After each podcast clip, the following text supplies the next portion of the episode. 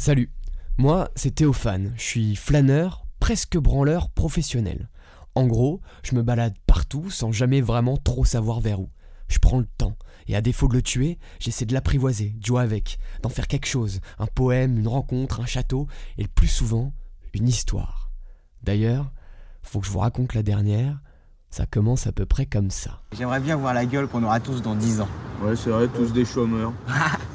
Non, moi dans 5 ans, je nous vois bien ouvrir un petit resto. Ah ouais. Alain à la cuisine. Oh non. Toi, Bruno, je te vois à la guitare dans un petit coin. Léon à la caisse. Momo en salle. Ouais, ce serait cool, ouais. À part la bouffe, quoi, parce qu'Alain. euh, Ouais, plat unique, euh, ravioli en boîte. Hier soir, alors que j'étais posé au café avec des potes, qu'on s'enfilait des bières, qu'on refaisait le monde, comme cette bande de potes dans le péril jeune de Clapiche, que l'un nous vantait les mérites de sa cuisine, que l'autre nous vantait la beauté de sa copine, qu'un autre nous racontait son projet de futur film, qu'en somme on parlait de nous et de rien, comme un soir que l'on oubliera, mais que l'on aura aimé, l'air de rien. Je me suis tu. Et pendant que je les écoutais me raconter leurs aventures du jour, leurs projets de demain, leurs conneries en tout genre, je me suis demandé ce qu'ils foutaient là. Je me suis demandé comment ces mecs, qui furent un jour de parfaits inconnus, étaient arrivés là, à ma table. Non, ce n'était pas le radeau de la Méduse, ce bateau, qu'on se le dise au fond des ports, dise au fond des ports. Il naviguait en père peinard sur la grand-mare des canards et s'appelait les copains d'abord, les copains d'abord. Ces fluctuates nec mergitur, c'était pas de la... Ça vous arrive vous aussi de vous demander Mais pourquoi lui? Pourquoi ce mec est mon ami?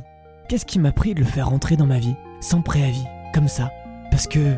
Parce qu'il m'a fait taper des barres. Parce qu'un soir, entre deux discussions quelconques, enfin quelconques, on parlait certainement de philosophes. femmes De femmes, ouais. Parce qu'un soir, après quelques verres d'alcool, on a ri. Parce que le soir d'après, on a parlé de nos passions, puis le lendemain de nos familles, puis la semaine d'après de nos rêves. Parce que. En fait, y a pas vraiment d'explication. Ça nous tombe dessus, comme ça. Comme une belle romance, un coup de foudre platonique. D'ailleurs, il y a bien que lui qui nique dans l'amitié, et tant mieux. Souvent, je repense à ces gens, ces amis de passage qui, d'un coup de vent, apparaissent puis aussitôt disparaissent, mais qui laissent une trace à l'encre de leur rire et de leur délire. Ces amis d'un soir, d'une bière ou d'un fumoir, à ces gens, ces amis à qui je n'ai jamais dit ni je t'aime, ni au revoir, que je ne reverrai sûrement jamais, ou peut-être un soir en face sur l'autre trottoir, mais à qui je n'oserais même pas décrocher un bonsoir. Quand on y pense, ouais, c'est beau l'amitié. Mais Dieu, qu'est-ce que c'est dur. Ça s'entretient, sinon ça nous file entre les mains. Alors, quand je replonge la tête la première dans mes souvenirs, dans mes fous rires, je revois de vieux copains. J'en profite pour leur serrer la main et rire avec eux une dernière fois avant que chacun reprenne son chemin. Puis je revois ceux, ceux qui étaient là et qui sont toujours là, ceux qui m'ont vu chialer et ceux que j'ai vu tomber, ceux qui m'ont consolé et ceux que j'ai relevés. Mais je comprends, je comprends pourquoi ils sont là, toujours là, à ma table, à me raconter leurs conneries et écrire avec moi quelques pages d'un des chapitres de leur vie. En fait, je sais même pas si je comprends vraiment, mais dans le fond, il y a une chose dont je suis sûr, c'est que je suis fier. Fier comme un frère. Je sais pas pourquoi je pensais à tout ça alors que j'étais là, tout peinard, avec eux, euh, assis au bar. Je crois que je voulais leur dire, leur dire que. Bah, que je les aimais. Mais je n'ai pas vraiment osé. Par pudeur, peut-être. Alors, j'ai juste levé mon verre, à la bonne heure, et dit À la vôtre, les gars. Et. Merci d'être là. Puis je me suis rassis, j'ai fini d'un coup d'un seul, cul sec, ma bière. Ce soir-là, j'ai certainement même fini à l'envers. Mais je me suis dit et répété que j'avais de la chance.